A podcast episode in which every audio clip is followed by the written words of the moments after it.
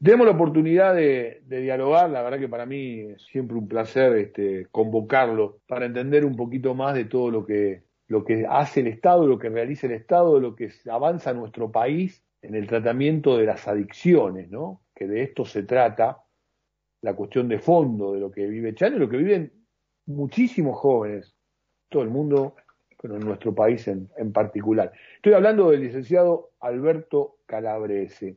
Alberto, ¿cómo te va? Edgardo Chini, saludo aquí por el Estado de la Radio Cooperativa. ¿Cómo estás? Justo escucharte tanto tiempo. Como siempre, para ti también eh, sos un, referente en lo que tiene que ver con, con esta disputa, con este tipo de, enfermedades. para este, ustedes sí, porque evidentemente, gracias por, por considerarme de esa forma. Eh, desgraciadamente en estos días se ha escuchado a cada personaje que no sé dónde lo rascaron por, en los medios y que han dicho lo que quiera, para todos los gustos, de la A hasta la Z, y muy confundiendo mucho a la gente, con mucho. La verdad que me eh, preocupa. Quiero decir, digo, director de adicción y director nacional, eh, en la trayectoria de, del licenciado Calabrese me, llevaría el programa, este, y además haberse animado eh, a pasar a, la función del Estado, ¿no? Desde Cedronare y otros organismos. Eh, Alberto, ¿qué reflexión primera, ya algo nos, nos acabas de, comentar en lo que tiene que ver con también el mal uso que se hace de los medios de comunicación? ¿Qué, primera reflexión podés compartir con nosotros? Y, en todo caso la pregunta sería, ¿en qué, ¿en qué situación nos encontramos como país este, frente al manejo de, este tipo de situaciones y este tipo de enfermedades como son las adicciones? Mira, en primer lugar creo que se necesita, como dije, porque me llamó la atención lo, mal que se manejó, pésimo en la mayoría de los casos, la comunicación y la comunicación adecuada. Y una parte de esa comunicación le corresponde al Estado, en forma no de campaña intensiva, porque siempre las campañas son limitadas en cuanto a su público, a todo el mundo no le llega la misma campaña, lo que se vende para un producto o para un comunicado o lo que fuere, tiene una franja que lo va a entender o escuchar o atender y la otra no lo va a ignorar. Así que es campaña, más que campaña, son educación permanente en los temas de salud. Eso es una. Y eso es una, una labor fundamentalmente que tiene que hacer el Estado eh, como política de Estado. Esto es política pública de Estado quiere decir que pasa sin, aunque haya cambio de gobierno, no tiene que haber cambio de esa política. La orientación tiene que mantenerse y seguir a través del tiempo, porque es la única forma de educarnos. O sea, eh, en esto con la pandemia hemos aprendido, y la gente eso sí lo tiene bastante internalizado, de andar limpiándose con alcohol a cada rato las manos y qué sé yo. Bueno, lo que no, no sabemos, porque no nos lo cuentan, es que el mundo cambió sustancialmente su salud el día que se empezó a usar el lavarse las manos antes de comer o antes de acostarse. Lavarse las manos. Bueno, eso significó un cambio en la, en la producción de enfermedades contagiosas enorme, que fue hace apenas un poco más de 100 años, apenas y que lo hemos perdido muchas veces en la cotidianeidad. Muchas veces la gente, incluso de niveles, eh, digamos, medio para arriba, ¿eh? entran a un baño, salen del baño, no se lavan las manos, nada, sigue todo igual. Hemos tenido que aprender, a reaprender a usar este, empiezan las manos como una forma de no contagiarnos.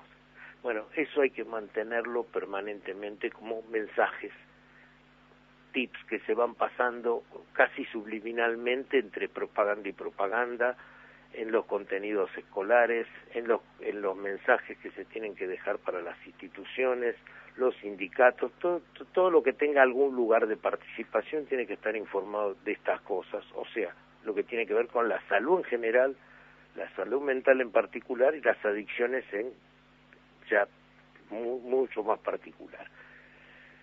Y en primer lugar, lo que tenemos que decir también es que las adicciones ni empiezan ni terminan con las drogas prohibidas. Eh, una persona que toma alcohol o que fuma como un esfuerzo y que después se muere de cáncer de pulmón o de una cardiovascular, cerebrovascular, qué sé yo, o una persona que al juego le dedica tantas, tantos esfuerzos que después termina agotado en sus posibilidades de respuesta y se pega un tiro y diga claro que de todos los de, todos los grupos que tienen problemas adictivos el de los eh, jugadores es el que tiene más suicidas. Supera a los otros grupos en casi cuatro veces o sea hay infinidad de cosas que entran en los dramas humanos que tienen que ver con la compulsión repetitiva, que eso es una adicción. O sea, hacer algo una y otra vez y otra vez y otra vez sin satisfacción posible y aún con daño, ¿no? O sea, ya no beber una o dos copas como para tomarle gusto a la bebida, sino tragarse una o dos botellas al final ni saber qué está tomando y bueno, hasta que cae redondo de la cantidad de alcohol que ingirió lo que la gente no sabe tampoco, y hay que contárselo, es que las drogas prohibidas no son las que tienen en este momento la carga mayor de accidentes de internación compulsiva un día, pongámosle un viernes a la noche, un sábado a la noche, domingo a la madrugada, que son los más frecuentes. Esto lo puedo decir con, con mucha, con mucho terreno conocido justamente mi último puesto público de acción fue el de director de adicciones del Ministerio de Salud, ahora estoy como asesor de la CEDRONAR, pero lo cierto es que eh, uno ha visto que en los lugares de con, internación eh, de toxicología o terapia intensiva, lo que más se interna son las mezclas de alcohol con sustancias que se consiguen en el botiquín de la casa psicofármacos y psicotrópicos. Eso es lo que está en este momento trayendo la mayor cantidad de incidentes graves que pueden terminar algunos en muerte. No cocaína, no paco, no nada de eso. El paco ha bajado en, cantidad de consumo. Ahora hay algunos grupos que lo han vuelto a elegir por, porque es barato y pega rápido, aunque, bueno, tendría que explicar cómo se hace el efecto, pero se corta rápido y por eso se consume más. Sí, eh, igual directamente un veneno, ¿no? Digo, ya ni siquiera es una droga. En realidad hay tantas cosas que son veneno, quiero aclarar esto, porque si no mm. parece que solamente las que se prohibieron, las prohibieron porque son venenosas, no. Por ejemplo, la marihuana ahora el uso y la costumbre la está llevando al campo de la desprohibición, ¿no? Esa sustancia, cuando se prohibió, acá en la ciudad de Buenos Aires, eso me lo enseñó mi viejo, que era titular de toxicología en su momento, había 60 especies mucho más intensas para provocar alucinaciones en, la, en las plazas de la ciudad de Buenos Aires. 60 especies. O sea, la gente lo que pasa no sabe, pero hay combinaciones que se hacen de con, con psicotrópicos, o sea, con productos de farmacia mezclados con alcohol, que son mucho más lesivas que si se diera simplemente con, con cocaína, mucho más lesivas. Alberto, mencionaste a tu padre este, y los inicios del, Fondo de Ayuda Toxicológica que tuve la oportunidad de, conocer en su momento. eh, y has, te has lanzado a, la función pública en lo que tiene que ver con el Estado, el rol del Estado. Eh, en toda esta descripción que has hecho, en toda tu trayectoria, eh, ¿en qué lugar estamos? ¿Hemos avanzado en, el, tratamiento de este, de este tipo de circunstancias, de este tipo de, de enfermedades? Sí no, te cuento. Hay algunas pues, personas que creen que esto es un problema de desviación de conducta. Entonces, lo único que se les ocurre es conductas severas, una eh, disciplina tipo militar, militar de élite encima, este, y manejos absurdos hechos por gente que no tiene ningún tipo de preparación sobre el tema. También pasa lo contrario, ¿no? Que puedes irte a lo mejor a un psiquiátrico donde está todo legal, eh, pero sin embargo te lo tienen en un estado comatoso al paciente para liberarlo de las sustancias que consumió en la calle, lo ponen bajo otras sustancias que son absolutamente legales, pero lo tienen hecho un idiota absoluto. Cuando uno lo va a visitar, el tipo no puede contestar ni cómo se llama. Esto también es visible.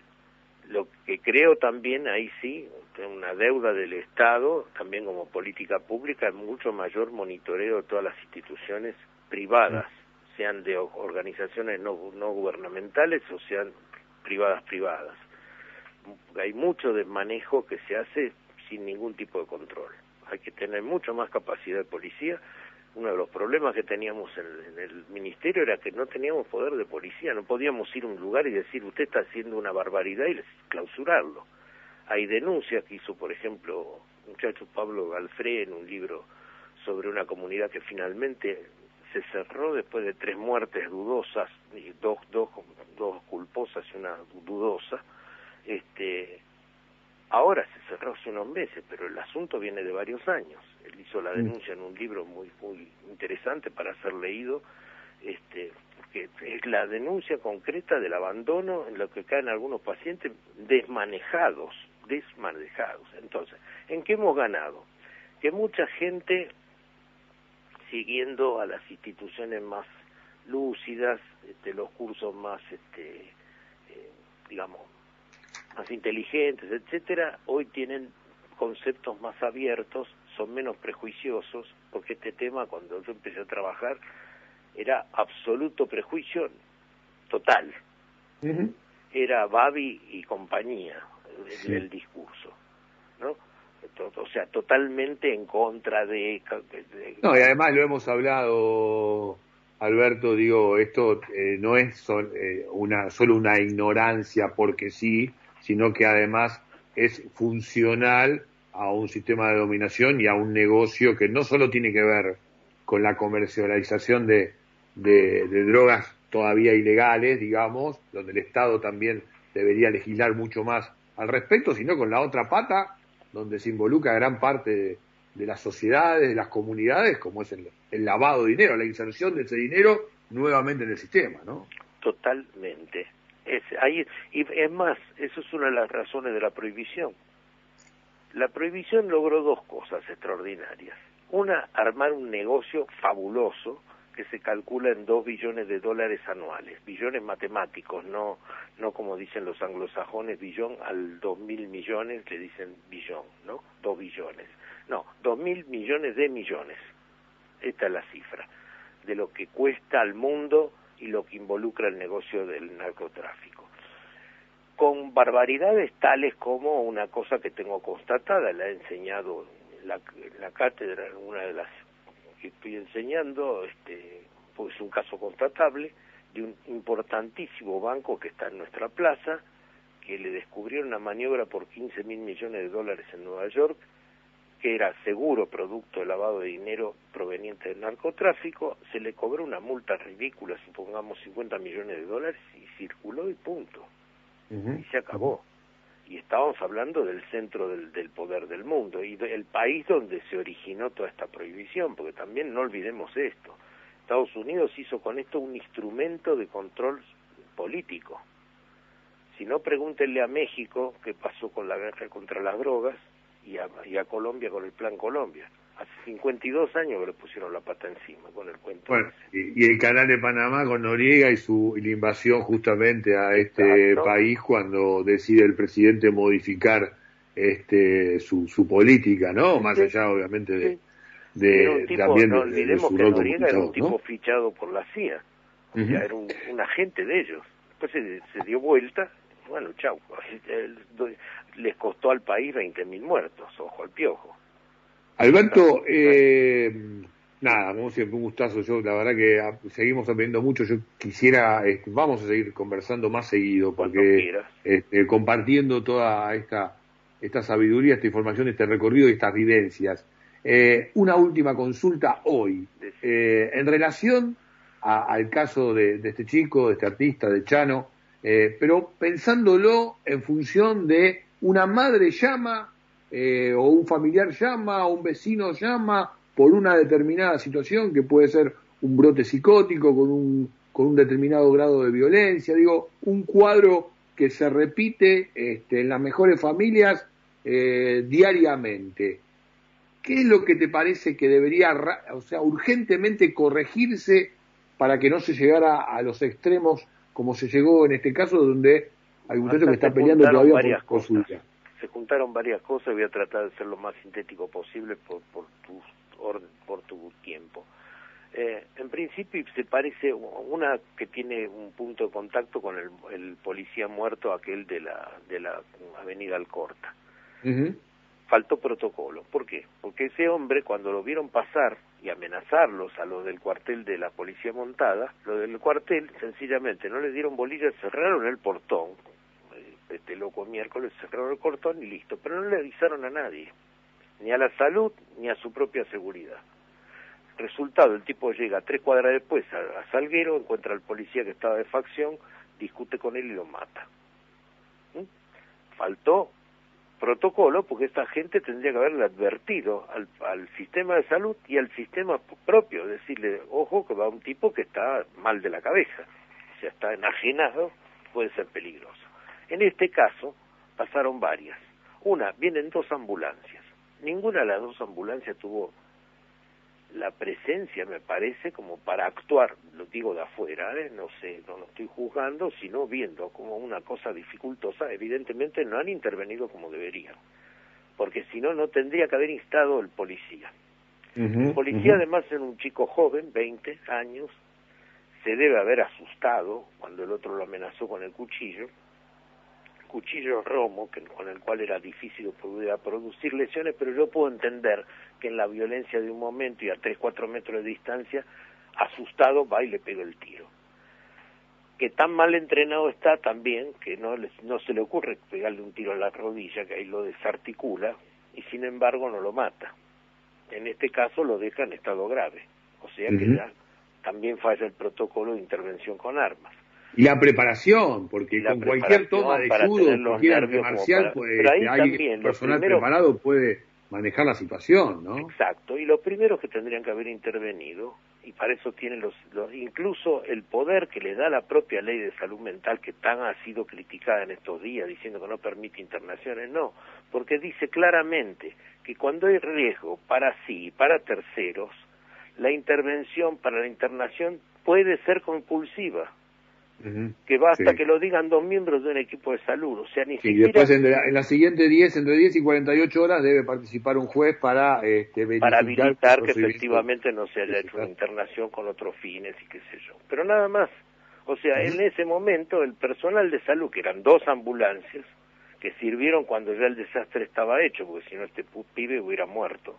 El sangrado se hubiera muerto este, si no hubieran ah. estado las ambulancias ahí, pero esas ambulancias tendrían que haber sabido actuar antes, como para decir, bueno, lo, lo contenemos, le damos algún calmante y lo llevamos ahí, lo conversamos, porque también se, se hace conversando. Cuando, yo he tenido gente enloquecida delante mío, no me quiero hacer el héroe, pero es una cosa de, también de oficio y tipo amenazando, gritando esto y lo otro, y después calmarse como un cordero y pedirme disculpas porque me había mojado cuando yo le ofrecí un vaso de agua para tomarse la medicación. Se me la tiró encima y después me pidió, por favor, discúlpeme, como si me hubiera herido, me tiró el vaso de agua. Eso fue todas las agresiones que yo he tenido en mi vida.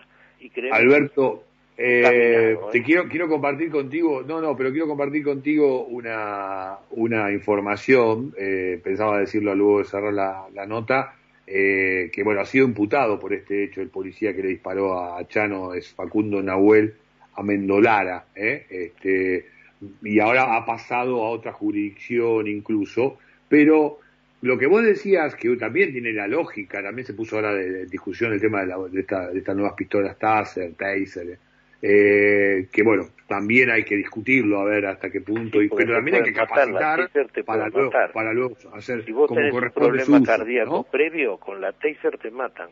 Por eso, eh, y bueno, tenemos el caso problema cardíaco, te hacen un paro cardíaco, te mataron. No, y tenemos el caso de Fuente Alba, que eh, por Poblete el cabo le disparó de tan de cerca eh, bala de goma y terminó este, falleciendo.